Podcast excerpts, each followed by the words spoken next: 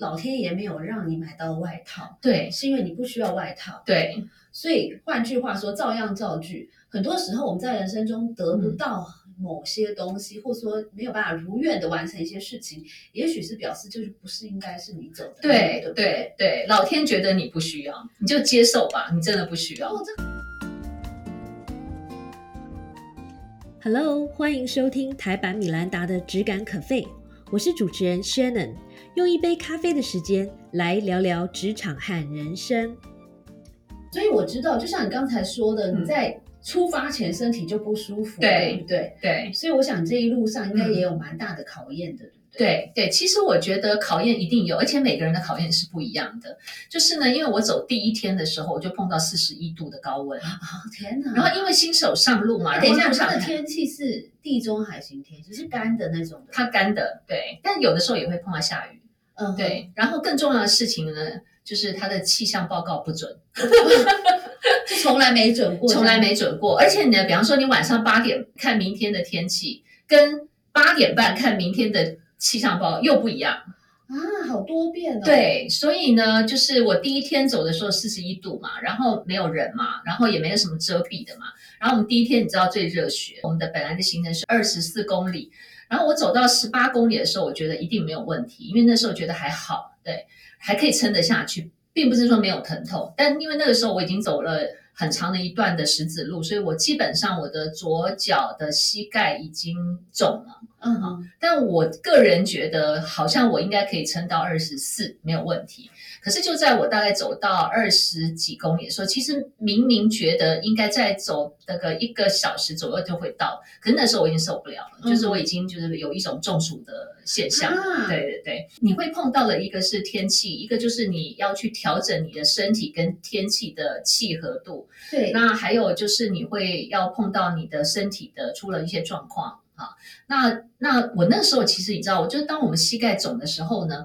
你马上就会第一个想法就就就会是说，哎，我是不是不太适合来？因为你知道我们当讲师的，其实常年穿着高跟鞋站上这么多天讲课，其实对于膝盖是有一点影响的。对，我已经五年没有膝盖痛了，我我我以我的膝盖痛已经好了，可是没有想到我走了这这个一天之后，我的膝盖马上肿起来，然后我就开始觉得说，哎，我好像不应该来走圣雅各，嗯，然后是不是我们这种年龄或者是我们这种体力，应该没有办法成为走圣雅各的那种人，你知道？嗯然后我一路上都在那边怀疑，就是我应该不是走圣雅各人，可是我跟你讲，我没多久就碰到两个台湾的很呃很年轻的二十几岁。然后我就在路边的时候，我就一看呢、我就听到他们在讲那个中文嘛，然后我就说：“哎，你们台湾来的吗？”他说：“说对。”然后我说：“你们要干嘛？”他说：“等巴士。”然后我就跟他，我就跟他们开玩笑说：“哎，那个天气也不差，然后你们俩又那么年轻，干嘛不走？”他说：“他们已经十几天都坐巴士，因为一个呢是是得了蜂窝性组织炎，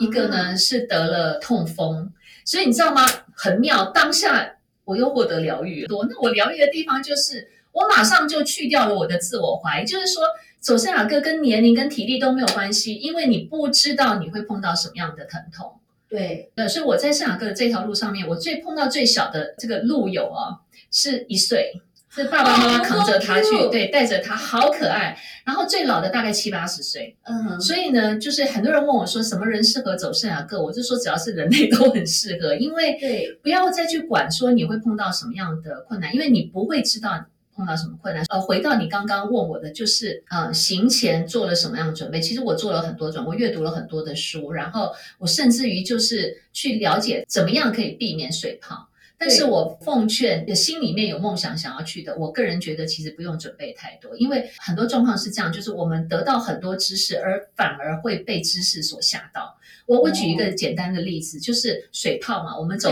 比较长的路的时候都很怕会有水泡。然后你都会想象那个水泡一长出来一定很痛嘛，对不对？对所以一定会极度恐惧，想要避免。好，书上说啊，所以当你在走路的时候，你就要注意感觉到你的脚有哪里有出现热点，只要有哪个热点出现的时候啊，就即将要有水泡，所以你这时候要停下来，然后就要开始贴水泡贴了。啊那这样还要走吗？是你，你就把你的注意力一直放在你的脚板，然后呃，就会怀疑哪里是可能要长水泡，你就没有办法放松。对，嗯所以我觉得这些都是都是一个困难。所以我刚开始的时候，我觉得困难是我如何避免膝盖痛，我如何避免长水泡。我后来发觉，其实真正的困难是如何不害怕长水泡，跟如何不害怕哪里痛。或者如何不害怕自己能不能走完，或如何不害怕天气会不会有变化？因为这些其实都是心里面的状态。对，所以我觉得最重要的就是不断的在这条路上觉察你自己的心理的状态，然后去做调整，然后去克服，然后去冲破那个恐惧。对对，所以这感觉这条路是不是不太适合跟太多人一起走？对不对？我个人觉得，如果是真的想要跟自己相处。呃，我会比较建议一到两个人，最多不要超过三个人。嗯哼，对，因为呃，其实即使是你有同伴，你们两个也不会 always 走在一起。哦，真的吗？因为两个人的脚程不一样，就有的时候你可能这段路你真的想要慢慢走，比方说你觉得风景很漂亮，你想要多照几个照片，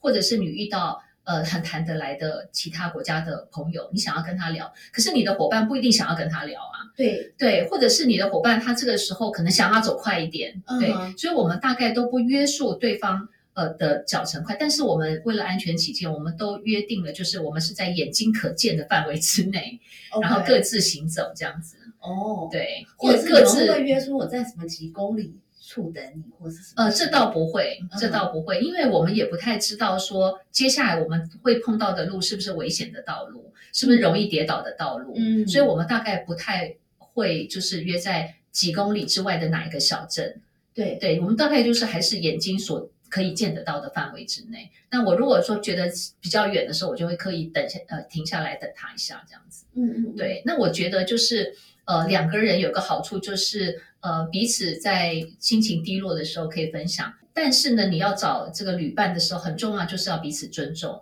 因为在这条路的时候，每个人都会有一段时间在消化你的情绪，嗯，在消化你的看见，对，那你这个看见跟你的情绪正在消化的时候，你可能没有办法讲出来。嗯，对，所以我跟我的我的那个同伴，其实我们前面有一段时间是在磨合期，就他在消化他的情绪，我也在消化我的情绪，对，所以我们各自在那段时间的时候，其实是很少交流的。那我们都是到了饭店的，在到了住的地方的时候，呃，放下行行李，然后梳洗完了之后，想要聊的时候，我们才会开始去分享。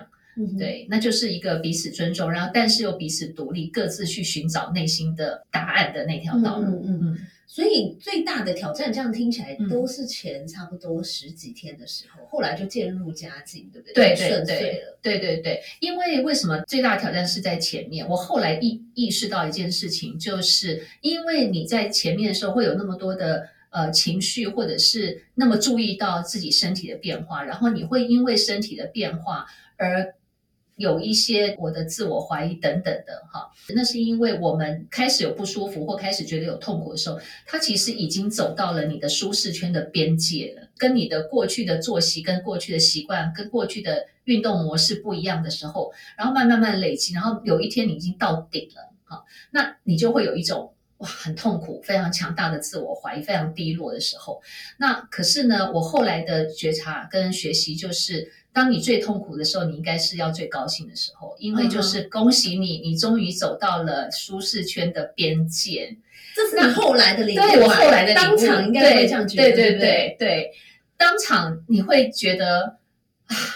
如果可以，我现在真的很想要买张机票就回来。当你有这个这样子 negative 的想法出现的时候，马上你就会自我觉察嘛，嗯，然后就会告诉你说，哎，你为什么会有这种这种想法？好，所以自我觉察的功课在这段时间之后，我发觉我过去修的还不错，是对，所以我的意思就是说，后来的发现说，哦，其实我不用太在意那个痛苦。然后呢，呃，当你痛苦的时候，你应该反而来庆贺一下，就是恭喜你走到边界。那这时候要做什么？就是不要停留在边界。因为你一直停留在边界，你永远都在痛苦。哦，对。然后呢，你愿意跨越边界的时候，我今天跨越点，比方说，哦，我今天可以走十公里，然后我明天走十二公里，我继续坚持下去，我后天可能就可以走到十六、十八、二十了。好，所以你一步一步的跨越边界之后，哎，你就开始舒服了。为什么？因为你的舒适圈扩大，所以你还是待在舒适圈。跟我们瑜伽的练习怎么这么 像？是不是？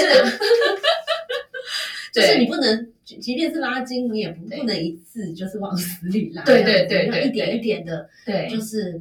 呃，那个叫什么，扩张一点自己的边界。对对，你要伸展，对不对？你要慢慢伸展，配合呼吸啊，配慢慢伸展。嗯然后你就会发觉，你今天疼痛，你不要觉得说啊，我就因为疼痛我就停止了，因为你停止的时候，你是不是筋又退回来？你不能跟自己说，我就是不是这一块料，对我就是天生筋这么硬，对对我来试试别的运动好了。对不对对，其实是一样的道理耶。嗯，那我很好奇，因为我知道那个 Ostina，你嗯们在出发前就是每天就已经定好了这四十天的饭店，对对对，要住哪里？？对所以也就是说，你其实，在行程上面是比较没有弹性的，就是你当天一就定一定要走到那里，哦。那你碰到刚刚你说的，比如说剩下最后对，什么一公里，就含着眼泪又一定要走到那里。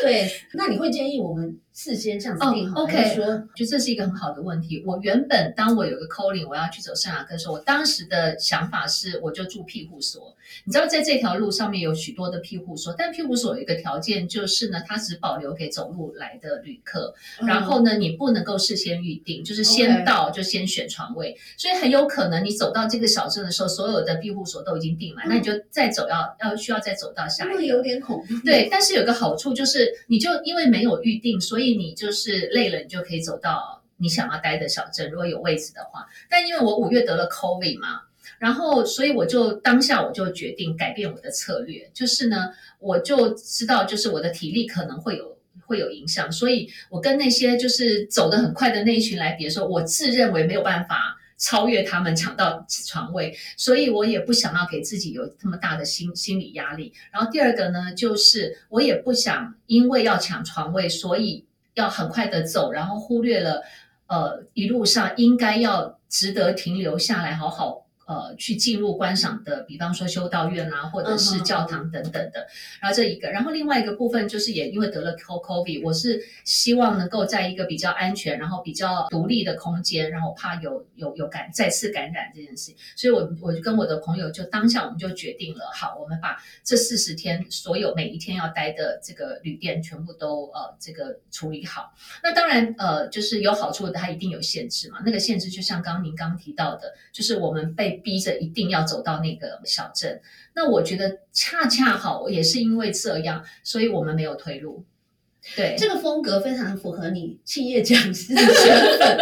就要做一定要就是什么事情都要 well plan 这样。对对对对对对。哦，所以大家可以选择哪一个路线是哪一个方法，哪一个 style 是比较适合你自己的，对不对？。对对，如果你是比较 freestyle 的背包客的那种型，其实也可以像刚才老师说的，边走边对，因为我个人会觉得，就是我们在坊间里面看到所有的资料都是苦行，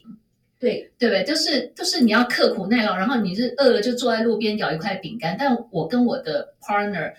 我们就自己觉得我们人活到这把年纪了，我们好像。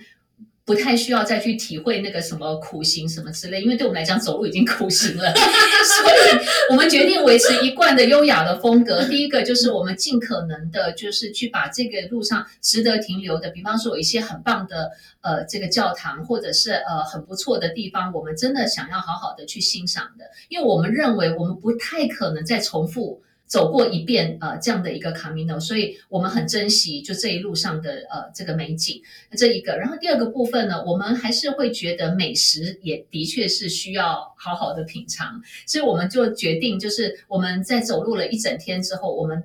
只要可以，我们都很有仪式感的去选一个餐厅，然后好好的吃我们的晚餐。哦，对对，对这也勾起我好奇。嗯我这个吃货，就是嗯你们这一路上那么耗费体力，嗯，你们都吃些什么？哦，因为那个西班牙好像吃素食人并不多，它原则原则上呢，它的晚餐呢就是八点开始嘛，然后呢就一定会有个前菜啊，前菜我们大部分都是吃沙拉，嗯哼，然后呢它的第二道菜一定就是肉类啊，嗯，那要么、就是、需要很多蛋白质，对，要么就是是烤鸡腿，要么就是什么烤牛排啊之类的。然后呢，再就是甜点了。我们中午其实就是很简单的去吃个苹果。所以你们，我记得你们每天都是五点还是六点就开始走？对对对，啊，那是在前面，因为我们在前面的时候，因为四十一度的高温，嗯所以它大概走到十点、十一点，它就非常热了。它会一直延续到下午的两点到五点，都非常非常的炎热。所以我们因为呃气温的关系，所以我们早上就大概是五六点我们就上路了。那我们呃确保我们大概可以在两点到三点左右可以抵达。可是后来因为温度降到九度，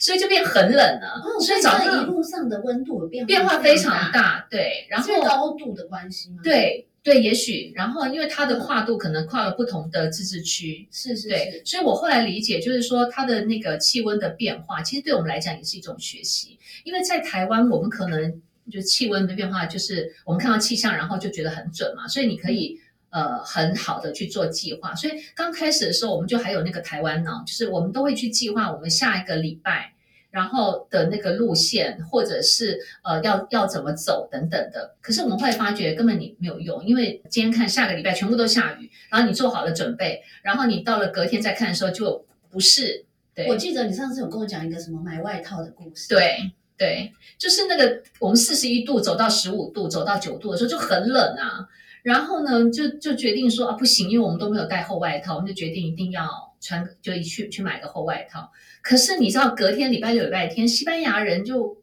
你知道他们就非常的很重 enjoy 视他们的生活 life，品对，百货公司都没开，路上的商店都没开，所以我们买不到外套。然后我们就决定隔天礼拜一的时候晚点出发，十点出发，因为十点才开门。十点一开，我们就冲去体育用品店。然后呢，就他就说抱歉，女生的外套要下午才来，因为气温骤变，他们来不及进货。对，但因为晚下午走对我们来讲就太晚了，所以我就、就咬着牙，我就说好吧，那我们就把可以穿的衣服都穿上。后来我发觉这也是一个学习，那个学习就是，其实西班牙的十度跟台湾的十度真的体感不一样。嗯，对，因为它是干的，它是干的，对，而且还有一个就是西班牙的十度跟在台湾十度，十度因为我们不会走二十几公里嘛，对，对，所以你 always 十度都很冷嘛，对啊湿冷湿冷。可是，我们在西班牙，我们可能在走走走不到一个小时，我们就热啦，哦，然后所以我们就外套一直脱，所以我后来就发觉，我我们到后来就始终没有买外套，嗯哼，那我就很庆幸啊，就是老天没有让我买到外套，因为你多了一件行李，其实对你来讲还是一个负荷，对，对，所以老天就告诉你，其实你是不需要外套的，因为我们为什么会想要买外套，就是因为我们怕资源不足嘛，准备不足嘛，你对。准备不足，你就有恐惧嘛，那你为了克服恐惧，就会觉得要买个心安。那事实上，其实这些都没有必要，我觉得你这一趟旅程的这个经验好颠覆哦，颠覆啊。对，尤其嗯是对，比如说你是办公室白领这种从小就是嗯乖乖的念书，对然后从小就被教育，包括我长大之后在公司受的训练，都是告诉我们说，哦，你要 well prepare，对呀、你你要一就要个很好的。计划，然后什么有逻辑什么的，对对对，可你就会发现那一套到了这个山上，完全一点都没有用不管用，对对，所以这也是一个很大的震撼，所以我马上就了解了，其实这这一趟路还有另外一个功课，就是随遇而安哦，，enjoy 你的旅程。所以你刚刚讲的一句话我很喜欢，嗯就是说老天爷没有让你买到外套，对是因为你不需要外套。对所以换句话说，照样造句。很多时候我们在人生中得不到某些东西，或者说没有办法如愿的完成一些事情，也许是表示就是不是应该是你走的路，对对不对对，老天觉得你不需要，你就接受吧，你真的不需要。哦，这真的是一条智慧之路 对哎。对对对，所以我觉得这条路非常的神奇。Actually，我我拿到证书上面是七百一十三，OK，对好对，那全长是七百七十九，法国之路七它怎么。计算你？哦，它怎么计算呢？就是呢，一上路的之前呢，我们会拿到一本护照嗯哼，啊，那就叫做这个朝圣者护照。然后呢，这个这个护照，然后你扫了 QR code，你做了这个登记了之后呢，然后你就隔隔天开始走嘛，哈。那圣雅各之路是这样子，就是呢，它每一个地方它都很多地方你可以盖章的，嗯哼，啊，所以呃，我我前面走的时候，是我每到呃到了我的住宿点，我就呃到柜台去盖个章，所以他最后的认证呢，就是你拿了这个护照，然后去办公室啊去呃给他认证，所以他会去很仔细的去看你走了哪几个点，然后去计算这边这个点到这个点，这个到下一个点全长是多少公里，所以他是依照那个那个戳记来计算哦公里数的。所以不要忘记走到每一个每一关每一站一定要都盖章拿去盖章。对对对然后最后我记得好像最后两百公里，应该是最后两百公里，他要求你一天一定要至少盖两个章。那如果是用坐巴士的人，也可以盖到那个章吗？Actually，我其实并不太确定，就是他是怎么样去评断的。但是因为我中间还是有坐巴士，我们碰到很大的雨的时候，我们还是坐巴士。然后，但是我听我的同伴讲说，旁边的那个柜台有人问的非常详细，就是你从这一段走到这一段，你是用走路的还是用坐巴士的？哦，好对严苛哦。对对对，所以可能可能他走的那个行程没有像我们走的这么久。对，OK OK，对，那基本上因为走有选择走这条路的人，有人是走，有人是用走路的，有人是呃骑单车的，有人是选择骑马的。嗯对，所以这些呢，其实都是在官方认为这是可以认证的方式。，OK OK，对对对好。那至于你中间可能你有几趟坐坐坐小巴士什么的，我我认为他应该不会太苛责。对，OK OK，对好，所以最后有一个颁证书的一个。嗯对，拿发证书的仪式是不是也还蛮感人的？对，其实它就有点像你知道我们去户政事务所办什么证件一样婚这种，对对对，就是那种你知道在门口，然后抽号码牌，然后他就哦五百二十九号到十二号柜台，很很组织一化一。整排真的完全，因为它毕竟哎，每这跟我们的想象真的好不一样。我本来想象应该是在一个什么简陋的 小屋子，然后嗯一个什么修道者之类的，哦，OK 在里面盖章，就不是哎，家是很人家是很现代化，还有那个对号码牌，因为因为走到最后是我们是走到那个 San Diego 大教堂，要排队吗？对很多人，因为他一天发一千多个证天证书啊所，以有这么多人要去走是，每一年大概超过三十万人，全球各地哇哦！蜂拥而来的。所以暑假是盛，呃，它一般来讲大概是五月到九月，OK，对，五月到九月。那我个人会比较不建议六七月，六七月真的太热，因为我八月中走还是很很热，但是那个热也热不到几天啦，因为马上就冷了。那十月又又又又太冷，又更冷，对。但是我真的知道，就是有些人他是刻意去避开人潮，他可能走十二月、一月。但那时候可能风雪很大，那就另外一个很大的考验。我我自己是不敢尝试。对，那至于你刚刚讲到的那个发证书，其实就像是就是我刚刚讲的拿拿号码牌。其实我我我直到我走到教堂，然后拿号码牌，我要去排队拿到这个证书的时候，我在这个过程当中我都没有想要掉眼泪。嗯哼，我应我自己心里面觉得我应该要狂哭才对啊，对不对？走了那么多那么而那么且你又多天，脚痛又筋对膜炎的，对，然后直到这位老先生，他很仔细的看着我的护照，然后仔细的去算我每个章，然后最后发一张证书给我，然后他非常恰有其事的站起来，然后告诉我说：“哎，我上面的证书有我的名字，总共走了七百一十三公里，从哪里到哪里，什么之类。”然后更重要的是，他问了我两个问题。他第一个问题就是你为什么而走？第二个问题是你在这个旅程当中哪一段啊、呃，就是哪一个部分是让我觉得收获最多的？嗯哼，就是我我我听到这个，然后我就跟他回答的时候，我就回答到第二个，因为第一个就是为了口令嘛，然后第二个呢，就是我告诉他说，我其实在在该开始走的时候非常害怕。那我觉得我现在收获最大的是，我觉得我现在变得呃更强大了。嗯哼，就我讲完这句话的时候，我就马上飙泪，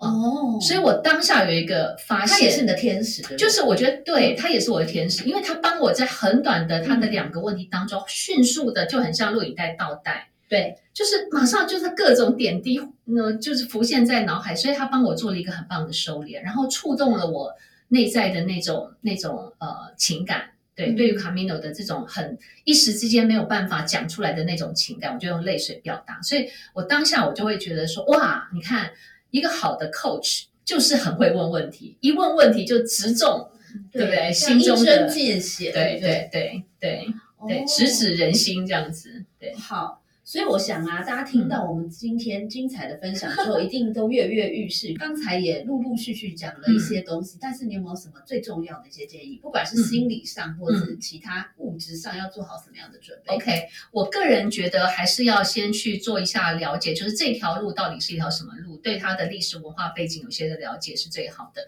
然后第二个呢，是因为走圣雅各的道路呢，就是呃有很多条路都可以走到最后的圣地亚哥大教堂，那所以你可以去做一下。调呃了解，就是你想要走的是哪一条路？那我这次选的是法国之路哈。那呃每一条路都会有不同的风景样貌，你可以根据你的喜好去选择。然后第三个部分呢，呃，多多少少去阅读呃过来人的经验，但是以我过来人的经验呢，过来人的经验对你来讲其实没有太重要。嗯 对，就有的时候我们读了太多，反而更害怕。嗯对，那 anyway，我觉得就是 enjoy 你的旅程，然后其实每一个人的 camino 都是独一无二的。对对，你讲到这个啊，让我想到其实有蛮多的书嗯，跟呃电影吧，对。都，是关于这条路。是是是其实，我现在立刻想到有一部，我不确定名字，我记得对嗯。完不完整，叫做《我出去一下》。对对对对对，我出去一样那一部是是，那一部他的风格就跟你不一样，他对好像就是人生很失意，就是什么都不顺，然后他就忽然任性的就骑一个脚踏车，就是我出去一下，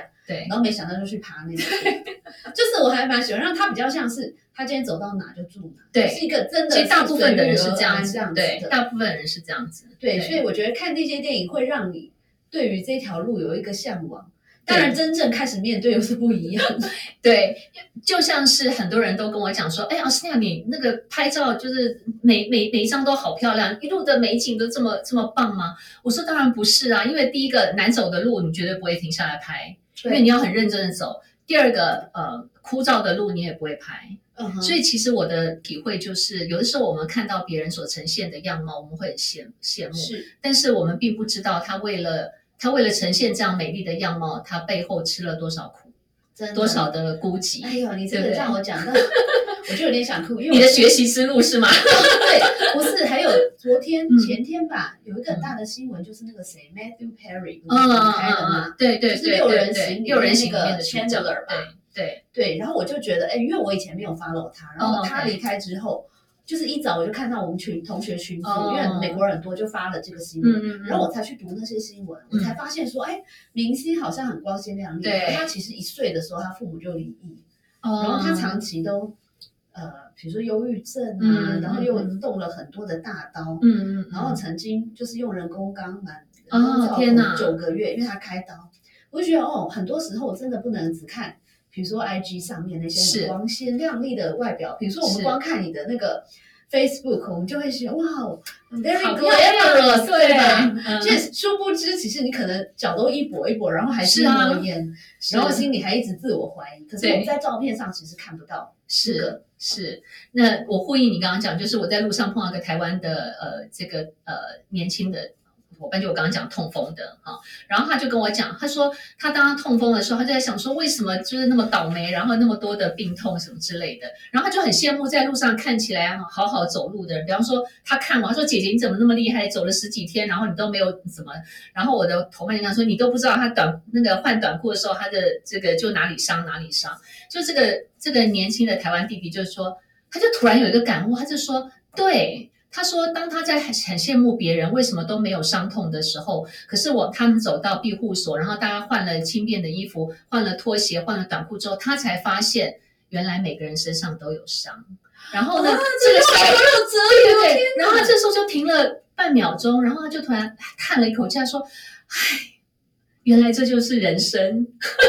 原来每个人都有伤，对。很适合作为一本书的标题。真的哈、是不是？对对对。哦，对。这是很棒的领悟对哎。对，我就说你好棒，你在二十几岁的时候你体会到这个，好哦，对对，好，非常谢谢金老师 Tina 老师精彩的分享。最后最后，你可不可以用几句话嗯。summarize 一下你整个的心得或是体悟？OK，呃，我觉得我的呃最大的心得就是，其实人生最酷的一件事情，或者最值得骄傲的一件事情，并不是你在哪里赢过了别人，并不是你创造了多少财富，并并不是你打败了谁，而是你跨越了你的弱点。